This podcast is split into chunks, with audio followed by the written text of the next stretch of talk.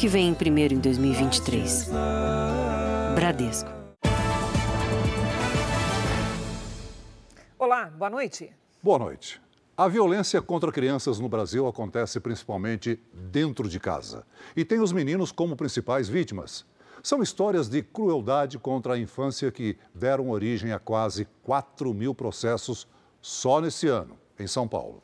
Na última semana, dois irmãos que sofriam maus tratos do pai e da madrasta foram resgatados pelo Conselho Tutelar. Era nesta casa, na Brasilândia, zona norte de São Paulo, que as crianças viviam. Os gêmeos de três anos estavam com sinais claros de maus tratos, alguns até antigos, que indicam que o sofrimento deles já durava algum tempo. Com inúmeros hematomas pelo corpo, mordidas, sem as unhas dos pés e das mãos, cortes na cabeça, soco nos olhos. A denúncia foi feita por uma mulher que se diz avó paterna das crianças, não é a primeira vez que os meninos são acolhidos pelo Conselho Tutelar. Segundo as representantes do Conselho, em março do ano passado, eles já tinham sido levados para uma unidade do Serviço de Acolhimento para Crianças e Adolescentes na zona sul da capital. Os gêmeos estavam desnutridos e com doença de pele, o que caracterizou a negligência do pai e da madrasta com quem eles moravam na época. Mas, para surpresa das conselheiras, as crianças ficaram apenas 29 dias no abrigo. Infelizmente, ela retornou para o lugar de risco e hoje a gente retorna com uma nova medida protetiva. As crianças foram levadas para um hospital que fica a aproximadamente 5 quilômetros de distância da casa onde elas moravam. O caso dos gêmeos não é isolado. Dados do Tribunal de Justiça de São Paulo, obtidos com exclusividade pelo Jornal da Record, mostram que entre janeiro e novembro de 2022 foram registrados quase 4 mil processos de maus tratos contra crianças em todo o estado. As estatísticas do Anuário de Violência relativas a 2021 revelam que 62% dos crimes de maus tratos são cometidos contra crianças com até 9 anos de idade, na maioria meninos. Oito em cada dez casos acontecem dentro de casa. De 2020 para cá, a situação se agravou por causa da quarentena provocada pela pandemia. Então, isso vem aumentando não só de maus tratos, negligência, suposto abuso, suposto abuso e etc. Todas essas situações de violência se potencializaram nesse período da pandemia. Este juiz da Vara da Infância e Juventude lembra que o emprego de violência contra crianças e adolescentes é crime. No caso dos gêmeos, pai e madrasta estão desaparecidos. Pode ser crime de maus tratos, é, de lesão corporal, eventualmente até tortura, a depender da situação, mas o fato é que é crime e pode levar a pessoa, o agressor ou a agressora, à cadeia por conta desses fatos. Ele reforça a importância de denunciar os maus tratos. Então, essa denúncia pode ser feita ao Conselho Tutelar, pode ser feita ao Disque 100, né, pelo telefone, a pessoa não precisa nem sair de casa. O que é importante é que quem fique sabendo de violência contra crianças e adolescentes efetivamente denuncie, para que as apurações todas possam ser devidamente realizadas. Golpistas se passam por vendedores e oferecem de porta em porta mercadorias a preços muito baixos. Os clientes acreditam estar fazendo um excelente negócio. Mas o problema vem na hora do pagamento. Os falsos vendedores usam maquininhas de cartão adulteradas e as vítimas só descobrem que foram enganadas quando já é tarde demais. Adriana estava em frente à casa dela com a mãe quando supostos vendedores se aproximaram de carro e fizeram uma oferta aparentemente irrecusável. Este jogo de panelas novinho por apenas 80 reais. Nas lojas, o conjunto chega a custar até 250 reais. Achei boa, porque de 250 ele ofereceu 120 e depois caiu para 80 reais. Mas eu nem me preocupei em que fosse alguma outra maldade, né? A oferta, boa demais para ser verdade, era mesmo um golpe. A servidora pública pagou com um cartão de crédito, só que em vez de 80, a cobrança veio de R$ 3.080 pelo jogo de panelas. Eu peguei o cartão, que eles não aceitavam Pix, ele me deu uma maquininha, uma maquininha verde, e lá na, no visor estava 80 reais. Coloquei a senha, um rapaz bem apresentável, educado, peguei a panela, o conjunto, né? Entrei com a minha mãe nisso, meu celular apitou. Compra tal de R$ 3.080. A estratégia é quase sempre a mesma. Estelionatários saem batendo de porta em porta, se apresentam como vendedores e oferecem produtos por preços bem abaixo dos cobrados nas lojas.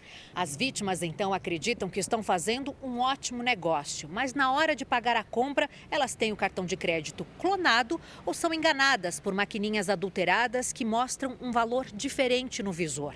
Conhecido como golpe das panelas, esse tipo de crime é bastante comum e prejudica também os profissionais que trabalham com venda direta.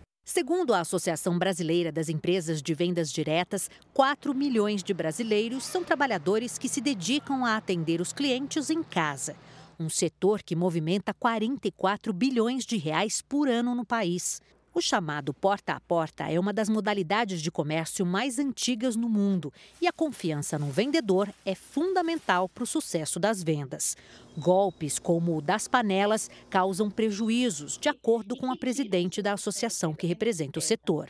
Golpes como esse prejudicam muito as pessoas que trabalham de forma séria e que querem é, exatamente abordar o consumidor para oferecer produtos de qualidade, com conveniência, com praticidade e para ganhar o seu sustento diário. Ela reforça que, para se proteger de golpistas, é importante checar se o vendedor trabalha para uma empresa cadastrada na entidade. E sempre, sempre desconfiar de preços baratos demais. Eu vou tomar mais cuidado do que eu já, já tomava, né? Veja agora outras notícias do dia. Vice Geraldo Alckmin toma posse como ministro responsável pela política industrial.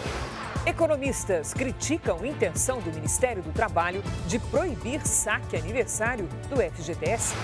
Depois de ruído sobre reforma da Previdência, Lula convoca ministros para a primeira reunião. Polícia vai usar vídeo para identificar homem que acendeu o rojão e matou uma mulher em São Paulo. Ex-arcebispo de Paris é investigado em mais um escândalo sexual na Igreja Católica. Pelo menos cinco capitais cancelam vacinação da Covid em crianças. E a imprudência que põe em risco a vida de turistas durante as férias.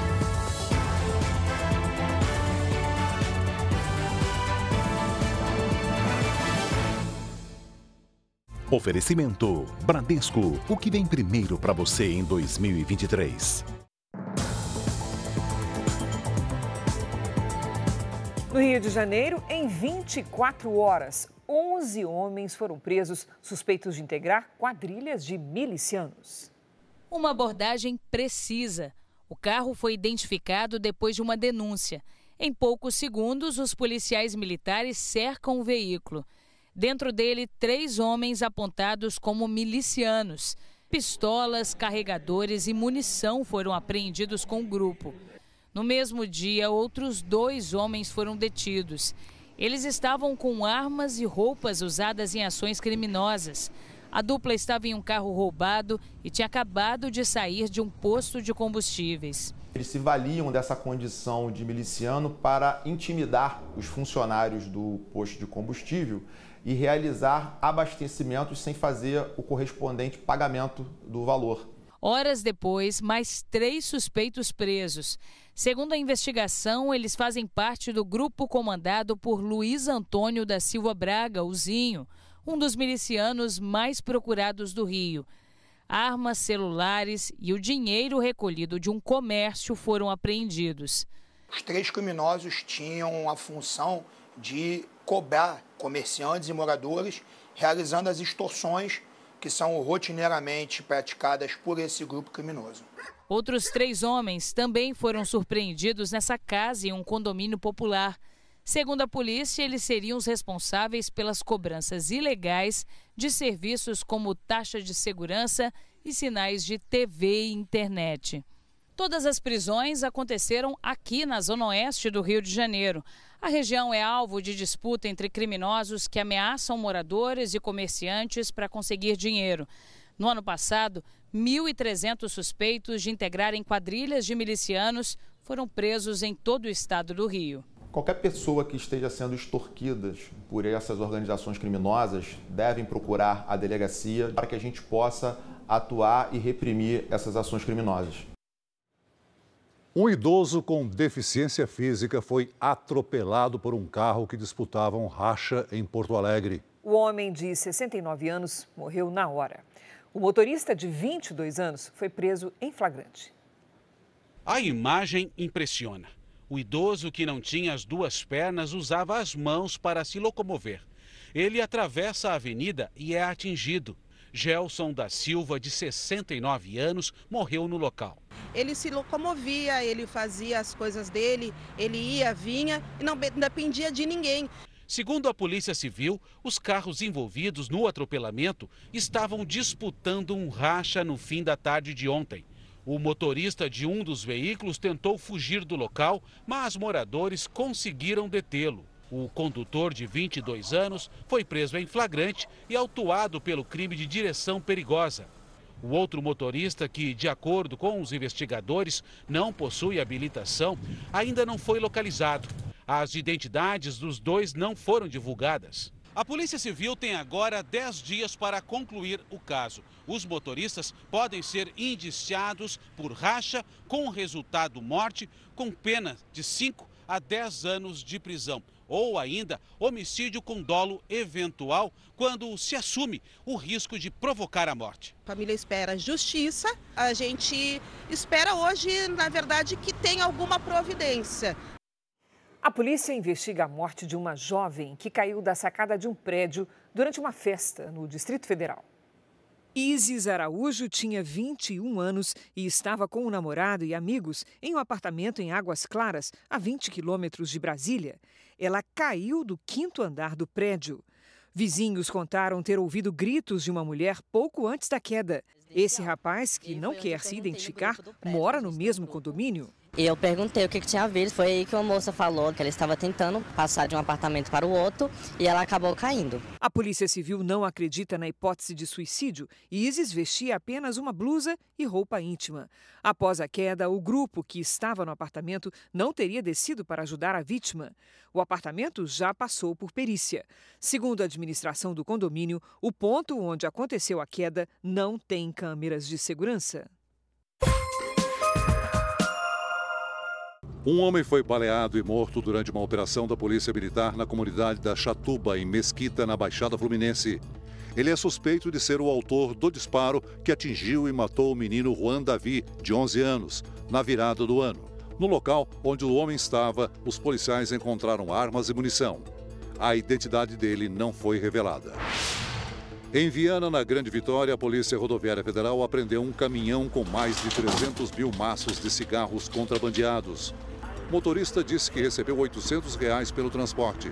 Ele foi encaminhado para a Polícia Federal junto com o veículo e a carga. Uma menina de 13 anos morreu afogada após ser arrastada por uma onda na praia da Barra da Tijuca, no Rio de Janeiro. Os bombeiros conseguiram resgatar a garota, que foi levada ao hospital. Mas Pamela Vitória de Oliveira teve uma parada cardiorrespiratória e não resistiu. Era a primeira vez dela na praia. No noticiário internacional, a polícia americana revelou que o removedor de neve que atropelou o ator Jeremy Renner pesa mais de 6 toneladas. O peso equivale a três carros. O ator foi atropelado enquanto ajudava um parente que ficou atolado com o carro na neve.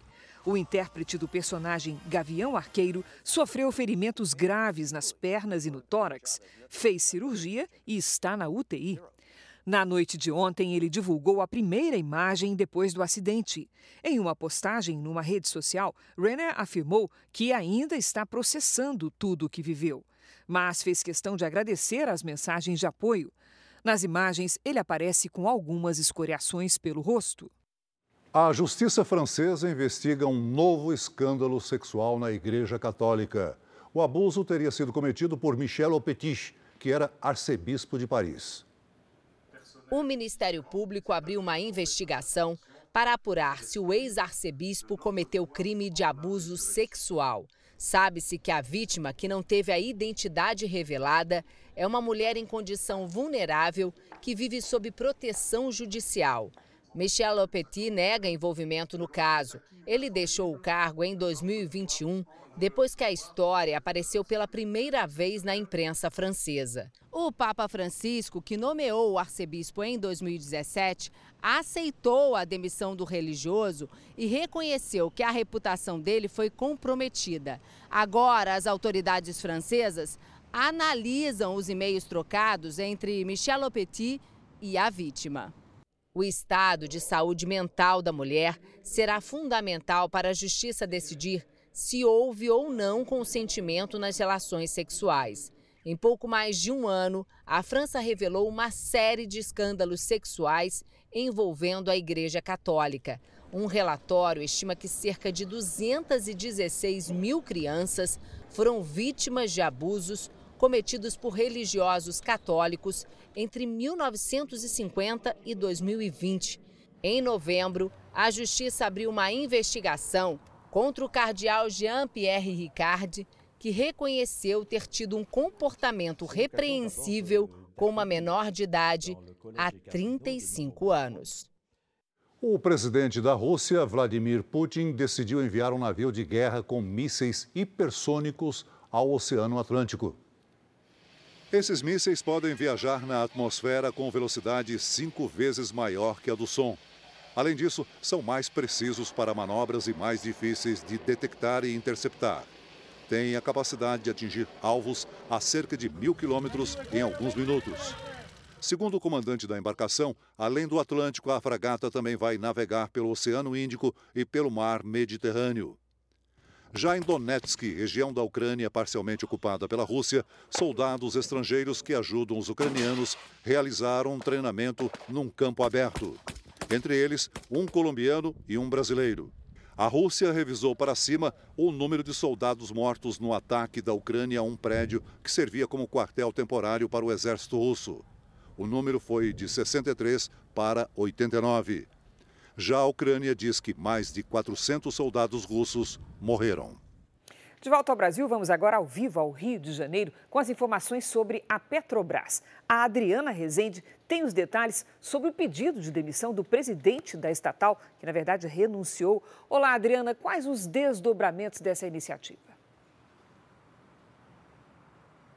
Olá, Cris. Boa noite para você. Boa noite, Celso. O mandato de Caio Paz de Andrade terminaria em abril, mas ele resolveu antecipar a saída para assumir um cargo no governo de São Paulo. E os conselheiros da empresa aprovaram a saída. No lugar de Paz de Andrade, assume interinamente o diretor executivo de planejamento da empresa, João Henrique Rittenshausen, que trabalha há 35 anos na companhia.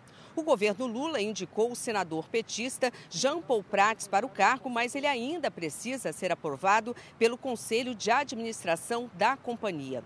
Em um dia caracterizado por recuso do governo, Prates negou que os preços dos combustíveis possam sofrer intervenção. Desde que foi indicado, Prates deixou claro ser a favor de um novo modelo para a política de preços da empresa. Com a declaração de hoje, os papéis da Petrobras na Bolsa recuperaram uma parte da queda, que aconteceu na segunda e na terça-feira. Cris e Celso. Obrigada, Adriana. As ações da Petrobras estiveram entre as mais negociadas e contribuíram para o resultado do índice da Bolsa de Valores de São Paulo. Vamos ver então. O Ibovespa fechou em alta de 1,12%. Veja que os dois tipos de ações da estatal do petróleo também subiram, até mais que o Ibovespa. Mas o otimismo do mercado não fez o dólar cair. A moeda americana encerrou o dia vendida a R$ 5,45, variação de apenas 0,01% em relação ao dia de ontem. Veja a seguir: Geraldo Alckmin e outros dois ministros do governo Lula tomam posse hoje em Brasília. E ainda hoje, a polícia procura o homem que matou uma turista com um rojão numa praia do litoral paulista.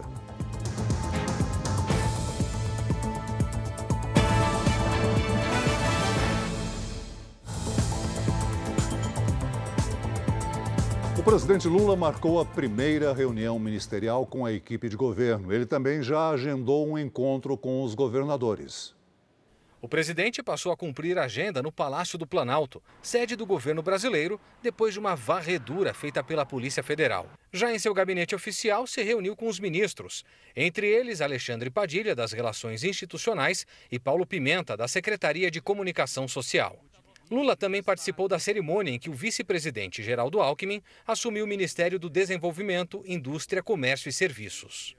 Durante o evento, o ministro-chefe da Casa Civil, Rui Costa, desmentiu o colega, o ministro da Previdência. Ontem, Carlos Lupe afirmou que iria propor uma revisão na reforma da área, aprovada em 2019. Só passa a ser opinião do governo quando ela for ratificada porque teve mais de 60 milhões de votos, só teve um, que é o presidente da República. Depois do mal-estar, os 37 ministros foram convocados para a primeira reunião ministerial, que vai acontecer na próxima sexta-feira. Lula quer evitar novos ruídos. A partir de agora, qualquer anúncio deverá ter o aval do Planalto.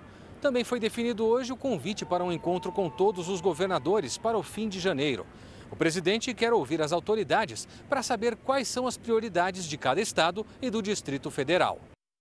Mais três ministros do novo governo assumiram os cargos hoje em Brasília.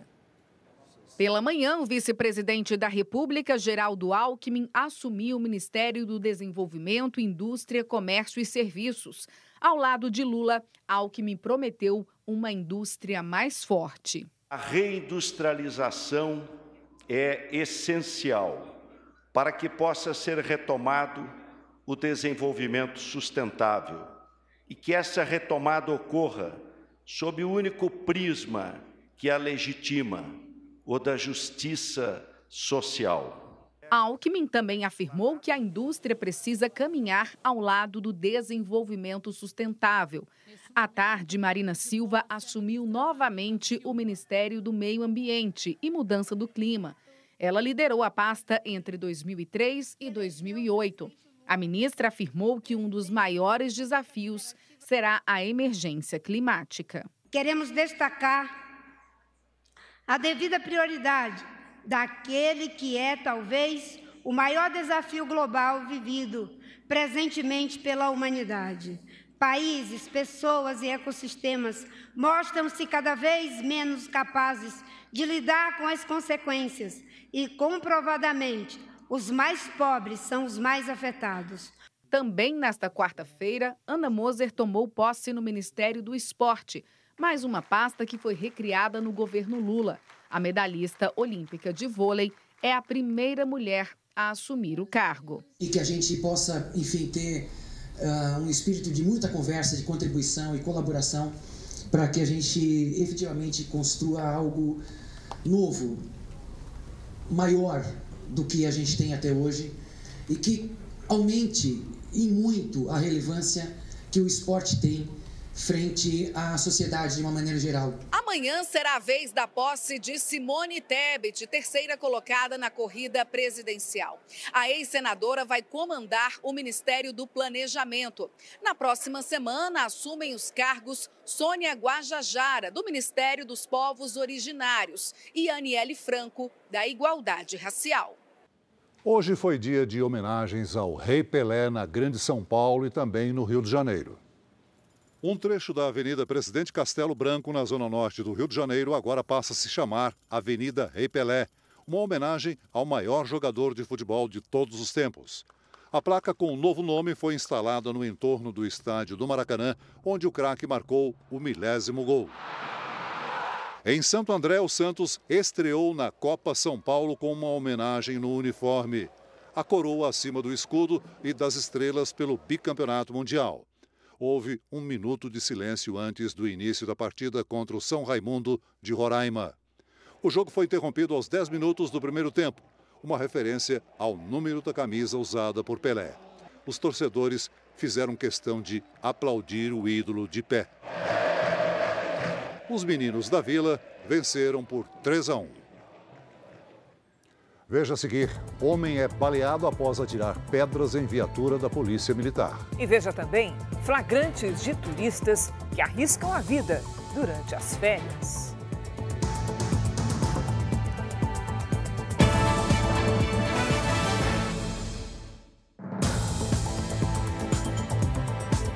Novas imagens podem ajudar na identificação do responsável por soltar o rojão que matou uma mulher no litoral de São Paulo. O acidente aconteceu na virada do ano.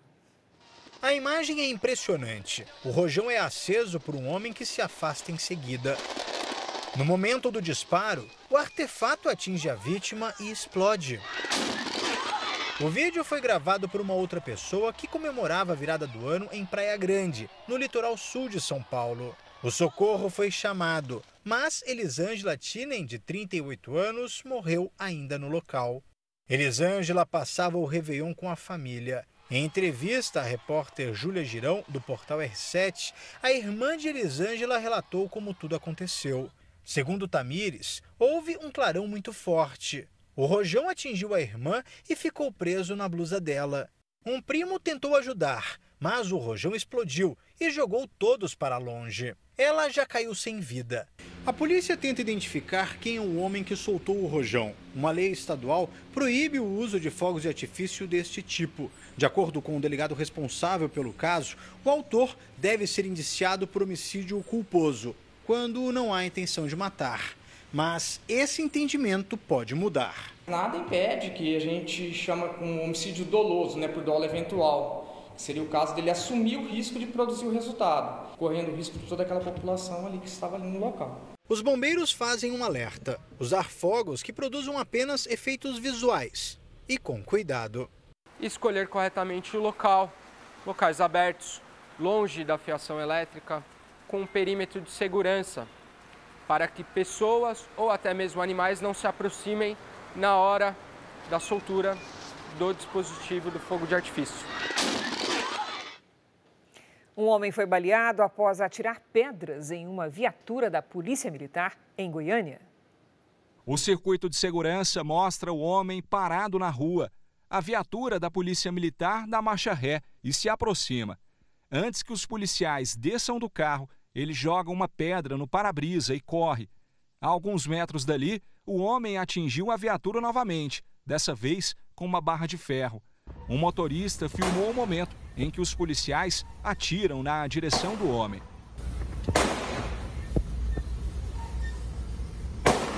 Os dois primeiros disparos não atingem.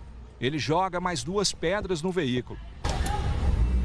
Os policiais revidam com vários disparos.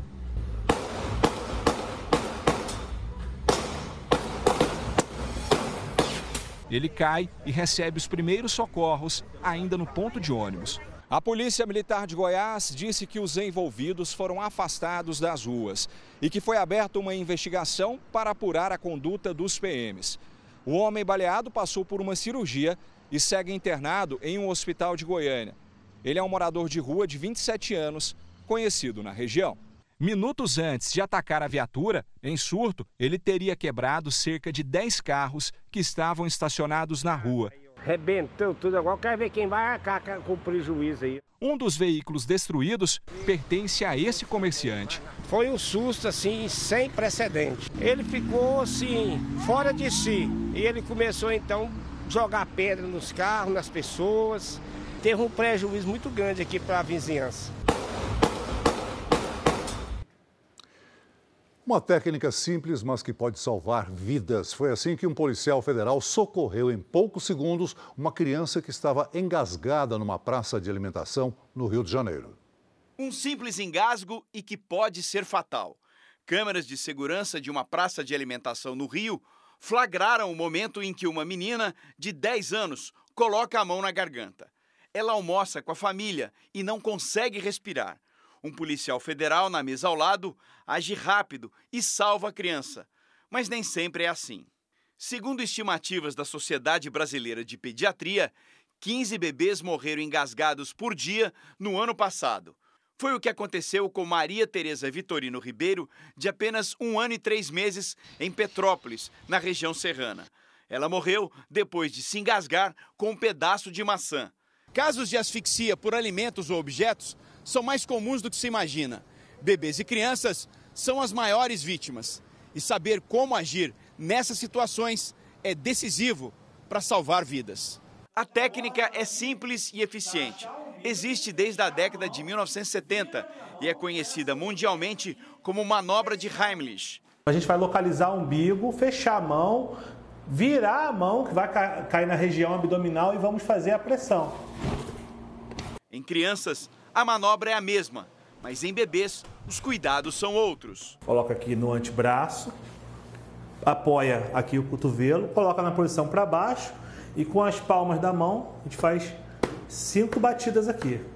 Caso ele não volte, a gente com esses dois dedos fazemos cinco compressões torácicas.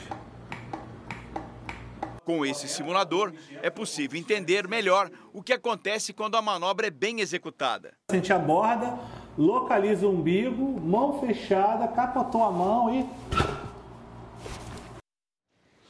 Minas Gerais foi castigada por temporais no fim do ano passado e a previsão é de mais chuva volumosa nos próximos dias. 14 pessoas já morreram vítimas de enchentes e deslizamentos de terra no estado desde o início do período chuvoso em setembro. Toda vez que o tempo fecha, bate a insegurança em quem passa pela região conhecida como Vilarinho. A área que tem um córrego canalizado é uma das que mais inundam em Belo Horizonte. Demais, aqui é difícil, quando chove é preocupante, muito complicado. Todo final de ano, época de chuva, é prejuízo. Dependendo do volume de chuva, é, o perigo é iminente. Quatro anos atrás, nessa mesma região, Cristina Ferreira e Sofia morreram afogadas. Mãe e filha foram encontradas abraçadas dentro do carro em que estavam e que ficou submerso na enchente. O município foi condenado a pagar uma indenização de 300 mil reais à família. Para a justiça, a administração pública foi negligente ao não providenciar meios para impedir as recorrentes inundações, sempre nos mesmos locais e nas mesmas épocas do ano. Além das inundações frequentes, Minas Gerais também sofre com os deslizamentos que se repetem todo ano. Desde que começou a estação chuvosa em setembro do ano passado, 14 pessoas já morreram no estado por causa dos temporais. Das 523 cidades mineiras, 470 estão sob alerta da Defesa Civil para chuvas fortes, com possibilidades de corte de energia elétrica, quedas de galhos de árvores, alagamentos e raios. A gente tem volumes que podem chegar a 100 milímetros por dia ou até superar esse valor, o que é muita chuva para pouco tempo. Então, é preocupante, sim. A cada duas horas, a Defesa Civil recebe um pedido de ajuda de alguma parte do estado. 124 municípios mineiros já decretaram situação de emergência. Até o momento, mais de 9 mil pessoas estão desabrigadas ou desalojadas. A Prefeitura de Belo Horizonte disse em nota que aguarda ser notificada para analisar eventual recurso no caso da indenização à família da mãe e da filha que morreram na enchente. Um mês depois de sofrer com as chuvas, cidades de Santa Catarina voltaram a registrar temporais. Houve alagamentos e deslizamentos de terra. O dia foi dedicado à limpeza das ruas e das casas no centro de Benedito Novo, em Santa Catarina. Dona Marlise perdeu vários móveis. A família estava na praia quando os vizinhos avisaram do alagamento. O importante é que a gente está bem e, e o resto a gente trabalha, vai conquistar de novo, né? As imagens da enxurrada são impressionantes. A água veio com força e tomou conta das ruas. Motoristas que se arriscaram ficaram pelo caminho. Duas casas foram atingidas por um deslizamento de terra e desabaram. Felizmente, ninguém ficou ferido. A Defesa Civil atendeu ocorrências de quedas de árvores e pessoas ilhadas. Temos em um intervalo de um mês e novamente fomos acometidos com essa, esse grande volume de água, nessa tromba d'água, é, num curtíssimo período de tempo. Outros municípios da região também sofreram estragos. Em Doutor Pedrinho, um deslizamento provocou a interdição da rodovia SC 477. O levantamento da Confederação Nacional de Municípios mostra que as chuvas de dezembro causaram prejuízos de quase um bilhão de reais, uma média de 30 milhões por dia. Mais de 500 mil pessoas foram afetadas. Os estados que mais sofreram foram Minas Gerais, Bahia e Santa Catarina. O grande volume de chuvas também provocou estragos no litoral do Paraná. Várias cidades tiveram ruas alagadas. A estrada da Graciosa foi interditada por uma queda de barreira. A Defesa Civil alerta para o risco de novos temporais neste verão. A tendência para o mês de janeiro é chuva acima da média, né? E é possível que a gente tenha aí o restante do ano com bastante chuva. Então vamos com a previsão do tempo. Já está conosco a Lidiane Sayuri. Olá, Lid, boa noite. Até quando vão esses temporais pelo país? Oi, Cris, boa noite para você. Seguem até março, até o final da estação. Boa noite, Celso. Boa noite a todos que nos acompanham. As chuvas de verão são resultado da combinação entre calor e alta umidade, os principais ingredientes das nuvens de tempestade. E nesta quinta-feira, a situação piora. Além das pancadas de fim de tarde, uma frente fria avança pelo sul e reforça ainda mais as nuvens carregadas. Tem risco de transtornos nos próximos dias em todas estas áreas destacadas aqui no mapa. Na região norte, chance de transbordamentos. Na região central, alagamentos e deslizamentos. E no sudeste, ainda pode ocorrer granizo. No sul, o tempo volta a ficar firme na maior parte da região e a umidade do ar cai no interior do Rio Grande do Sul. Em Porto Alegre e em Manaus, máxima de 31 graus. No Rio de Janeiro, faz 27. Em Cuiabá e em Salvador, 30. Em Belém e em Rio Branco, até 32. Quinta-feira chuvosa e fria na capital paulista. A temperatura não deve passar dos 21 graus. A partir de sexta, o sol aparece um pouquinho. Tempo delivery. Lidiane, a previsão vai ajudar a Drica na reforma da casa lá em Votuporanga, no interior de São Paulo? Ai, ai, ai, viu, Drica? Olha, seguinte, melhor providenciar uma lona para cobrir o que for feito, porque tempo firme mesmo vai demorar.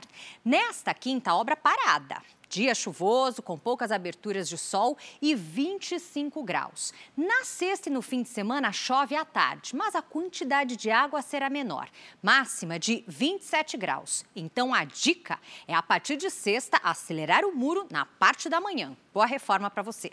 Vamos atender então a Ana Cleiva, que é do Recife, Pernambuco. Vamos lá. Ana Cleiva, seguinte, os próximos dias serão de muito sol e alguma chuvinha à tarde e ao amanhecer. Máximas entre 28 e 29 graus até sábado. Previsão para qualquer cidade do Brasil e do mundo, peça aqui no Tempo Delivery. Mande uma mensagem com o nome da cidade e a hashtag você no JR pelas redes sociais. Cris, Celso. Obrigada, Lidy. Até amanhã, Lidy. Capitais em diferentes estados brasileiros tiveram de suspender a vacinação infantil contra a Covid-19 por falta de doses. Quem foi aos postos de saúde em Goiânia em busca de vacina contra a Covid para as crianças voltou para casa sem conseguir a proteção. Infelizmente está em falta, ela só vai chegar daqui 15 dias, então daqui 15 dias eu retorno para dar a vacina de Covid. Dona Maria Lúcia está tão preocupada com a netinha de 4 anos que decidiu ficar no posto esperando. Me botaram no caderno para ver se sobra alguma, né? Na xepa, igual diz elas. A falta de doses pediátricas em cidades de diferentes estados fez com que a vacinação infantil contra a Covid fosse interrompida temporariamente. Pelo menos cinco capitais brasileiras estão sem as doses das vacinas para as crianças. Além de Goiânia, Belém, Salvador, Curitiba e Porto Alegre também enfrentam o problema. Aqui na capital baiana, a prefeitura afirma que a última remessa foi recebida em novembro e, por isso, a vacinação pediátrica foi suspensa essa semana.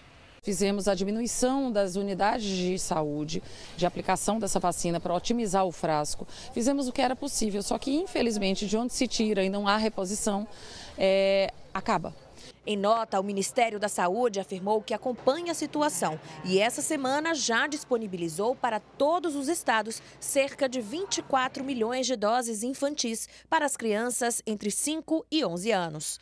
3 milhões de doses foram distribuídas entre novembro e dezembro para a faixa etária de seis meses a quatro anos.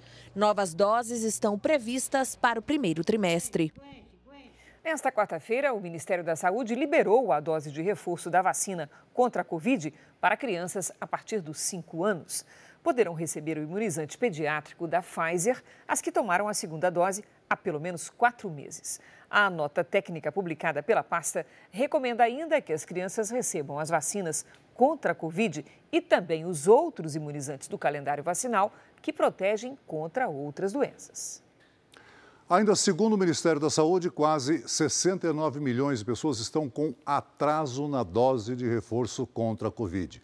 Mais de 30 milhões não tomaram a segunda dose de reforço. O Ministério ressalta que é a necessidade de atualizar a carteira de vacinação. Até agora, mais de 163 milhões de pessoas tomaram a segunda dose ou a dose única, o que representa 79% da população brasileira. O ministro do Trabalho, Luiz Marinho, disse hoje que o governo deve acabar com o saque aniversário do Fundo de Garantia por Tempo de Serviço. De acordo com as regras atuais, o trabalhador pode retirar entre 5% e 50% do valor total do FGTS a cada ano, no mês do aniversário. O ministro Luiz Marinho disse que pretende acabar com o saque aniversário do Fundo de Garantia para resgatar o que, segundo ele, é o objetivo principal do FGTS: proteger o trabalhador em caso de demissão ou aposentadoria. Mas a declaração não foi bem recebida entre os economistas. A justificativa do ministro é criticada pelos especialistas, porque tira do trabalhador a liberdade de fazer o que desejar com o dinheiro.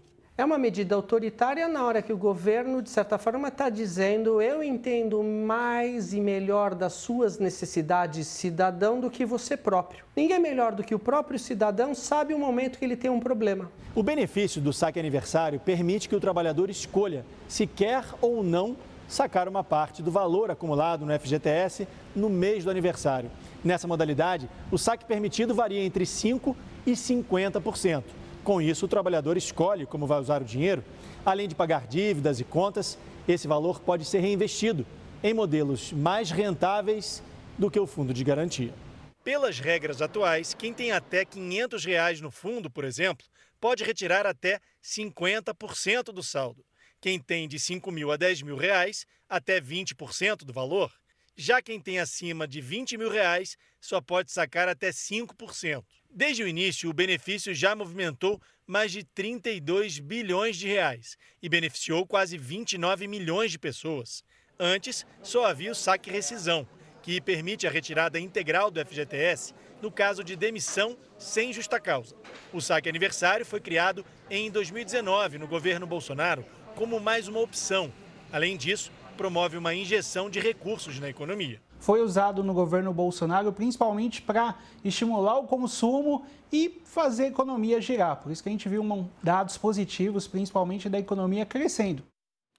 Os primeiros dias do governo Lula criaram dúvidas jurídicas na área do saneamento básico. Isso porque uma medida provisória esvaziou a competência da Agência Nacional de Águas e Saneamento Básico, a ANA, para agir no setor. Depois da repercussão negativa, o governo decidiu voltar atrás da medida. O recuo é resultado da pressão da própria Agência Nacional de Águas e das empresas que atuam no setor de saneamento básico. Na medida provisória editada pelo governo, a agência passa do Ministério do Desenvolvimento Regional para o do Meio Ambiente. Além disso, o nome da agência deixa de ter uma referência ao saneamento básico. O governo também criou a Secretaria Nacional de Saneamento Ambiental, vinculada ao Ministério das Cidades. Na prática, ficou difícil entender quem é responsável pelo quê. A transferência da tarefa de regular os serviços de água e esgoto para o Ministério do Meio Ambiente causa insegurança jurídica, além de afastar investimentos futuros. A exploração desses serviços pela iniciativa privada é uma das principais mudanças estabelecidas pelo marco legal do saneamento em vigor desde 2020. Para os investidores, é um problema mudar as regras apenas porque houve uma troca de governo. É evidente que a administração direta ela é mais vulnerável a variações políticas. É ruim se houver uma descontinuidade administrativa quando eu estou no meio de um processo como esse. Oficialmente, a mudança ainda não foi revogada, mas a Casa Civil já confirmou que vai alterar o texto e que a Agência Nacional de Águas vai continuar responsável pelas regras do saneamento no Brasil.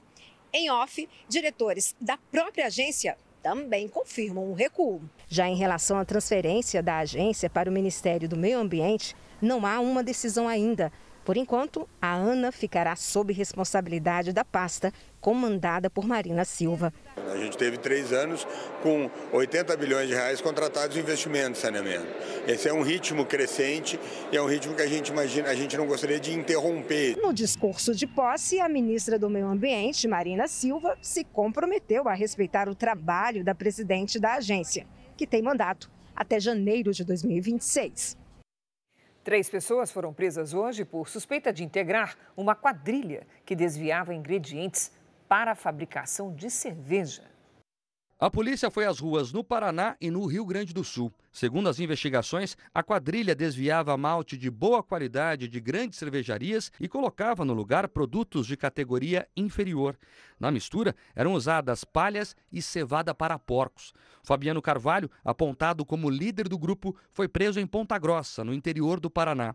Outros dois suspeitos, que não tiveram as identidades reveladas, também foram presos. Carros de luxo e caminhões roubados também acabaram apreendidos. A investigação começou há seis meses e descobriu que o grupo oferecia 5 mil reais para caminhoneiros participarem do esquema.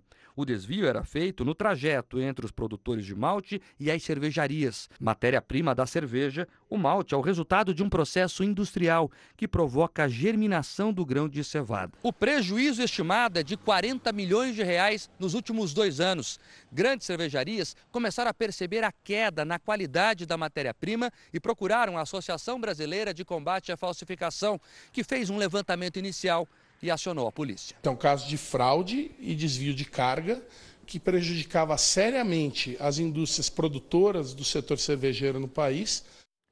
Paulistão 2023 é na tela da Record TV. Aqui você não perde nenhum lance do melhor campeonato estadual do Brasil. O primeiro jogo ao vivo será a RB Bragantino contra o Corinthians, dia 15 de janeiro, às 4 da tarde.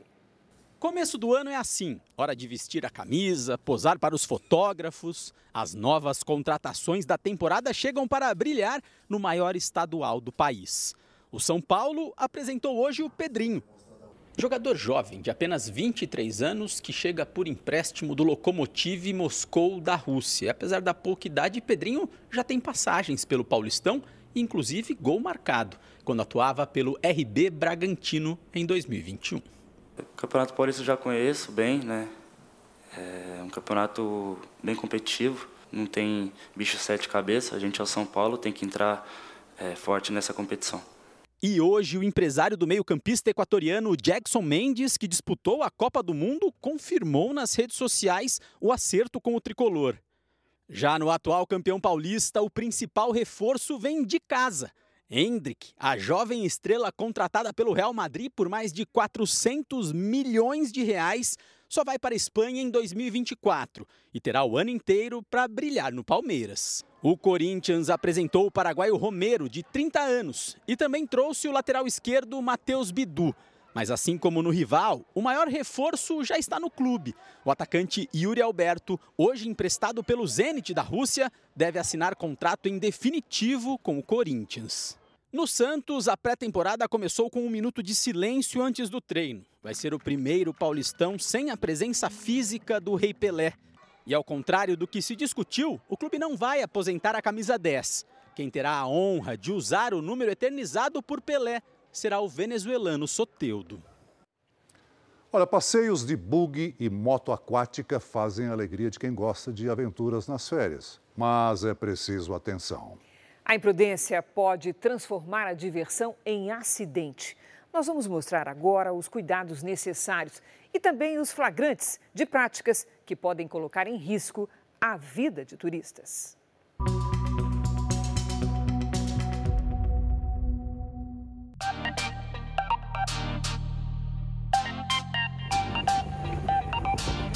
Um passeio sem filtros. O vento direto no rosto. Um tipo de programa bastante procurado em Búzios, na região dos Lagos, no Rio de Janeiro. A gente não fica preso a uma rota. Então a gente alugando bug, fazendo esse passeio todo, dá mais é, mobilidade para a gente escolher onde a gente quer parar, o tempo que a gente quer ficar, isso é importante. Justamente por esse motivo, a procura por bugs por aqui não para, mesmo quando o sol resolve não aparecer. Quem organiza um roteiro de férias não quer perder nenhum momento do cronograma, mas às vezes acontece de um desses momentos cair num dia de chuva, como hoje, por exemplo. Aqui em Búzios, quem escolhe andar de bug num dia de chuva tem que redobrar os cuidados. A cidade é cheia de subidas e descidas, com muitos paralelepípedos. Bugs eles já são muito leves, não tem aquela aderência igual um carro normal.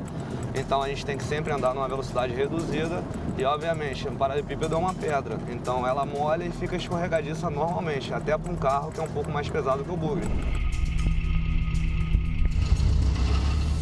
O Gabriel garante que verificou tudo para não levar na bagagem memórias ruins da viagem com os amigos. A gente precisa avaliar né, os pneus, avaliar toda a estrutura mecânica, a gente dá uma olhada, fez uma inspeção, né? Fizemos um check antes de sair lá do, da locadora. É importante a gente testar os freios, uhum. verificar a questão de suspensão, questão dos assentos, né? Isso é importante. Mas nem todos respeitam as regras. Tem gente que insiste em sentar aqui? Ou Sim, as... tem, tem gente, tem gente que insiste. Aí o que, é que você fala? Eu falo que não pode, tem a fiscalização e que realmente é perigoso, porque alguém pode bater atrás ou qualquer acidente e aí dá, dá problema.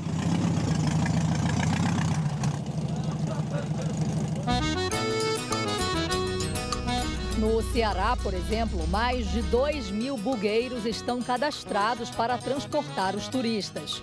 Um serviço que movimenta 300 milhões de reais no estado. O charme maior é atravessar as dunas formadas pelo vento que sopra com força no litoral cearense, com quase 600 quilômetros de extensão. Por isso, as dunas mudam de lugar e fazem surgir armadilhas no meio do caminho, como buracos que podem surpreender os motoristas mais experientes. Desde o início do ano passado, a Câmara Municipal de Fortaleza aprovou uma lei que regulamenta o bug turismo nas praias da cidade. Os veículos têm que utilizar um logotipo padronizado nas laterais e capuz. Mesmo assim, muitos visitantes querem mais é sentir emoção e até pedem para o bugueiro aumentar a velocidade. Eu nunca tive esse medo, né? É só questão da altura, às vezes, nas dunas, mas é, faz parte da emoção. E não é só sobre as pedras e a areia que encontramos imprudência. Motos aquáticas andam pela lagoa da Barra da Tijuca, na zona oeste do Rio, em alta velocidade. Fazem da água uma pista para trafegar desrespeitando as regras. Nossa produção flagrou as manobras que são feitas às margens de um clube privado. Algumas motos passam perto de banistas. Na mesa ao fundo, encontramos um homem tomando cerveja. Este outro com o colete salva-vidas também tem uma garrafa de bebida alcoólica nas mãos. Depois, os dois aparecem à beira do deck. Observe que o carona tem até dificuldade de entrar na moto aquática. Com a ajuda de amigos, ele se acomoda e começa o passeio.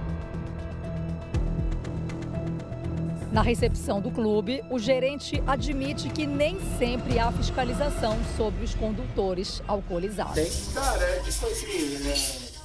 Marinha que tá na nave. Não sei se vai ser o caso que apareceu hoje, porque a Cuba não apareceu. Entendeu? Às vezes fazem uma conta assim. A coisa que foge um pouco nossa, da, da, da nossa, dos nossos controles.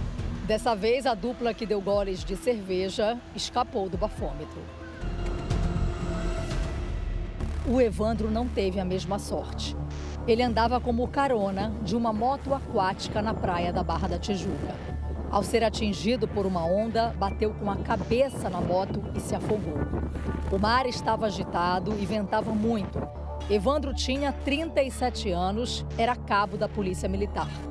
Ele foi socorrido pelo Corpo de Bombeiros, mas não resistiu. Alice e Evandro viveram juntos por quatro anos. Os dois adoravam mergulhar. O mar era o refúgio do casal. Eu fazia mergulho 14 metros abaixo com cilindro e tal, e hoje eu não estou conseguindo nem pisar na água da areia. Sou atleta, gosto de correr na beira do mar, mas eu tenho um pânico hoje de mar. A morte de Evandro vai completar três anos em maio. Alice conta que ele procurou o motorista credenciado para fazer o passeio, só que as condições do mar eram desafiadoras. As motos aquáticas não têm limite de velocidade para andar nas águas. Mas a Capitania dos Portos reforça a importância da habilitação dos pilotos, que não podem consumir bebidas alcoólicas. A multa pode chegar a mais de 3 mil reais. Para que o condutor possa dirigir uma moto aquática, nós vamos pilotar né, uma moto aquática, ele precisa ter a carteira de habilitação de aquaviário na categoria de moto aquática. No processo de habilitação, eles passam por um treinamento que, onde são explicadas todas essas regras.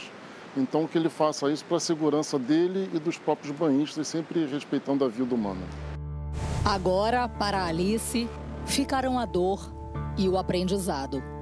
Procurar lugares com é, salva-vidas, né? obedecer todas as ordens ah, que tiver no local e não fazer nada que seja com total segurança. Essa edição termina aqui e à meia-noite e meia tem mais Jornal da Record. Fique agora com o capítulo especial de Jesus, a transformação da água em vinho. E logo depois de Amor Sem Igual tem a lei e o crime. Ótima noite para você. Boa noite.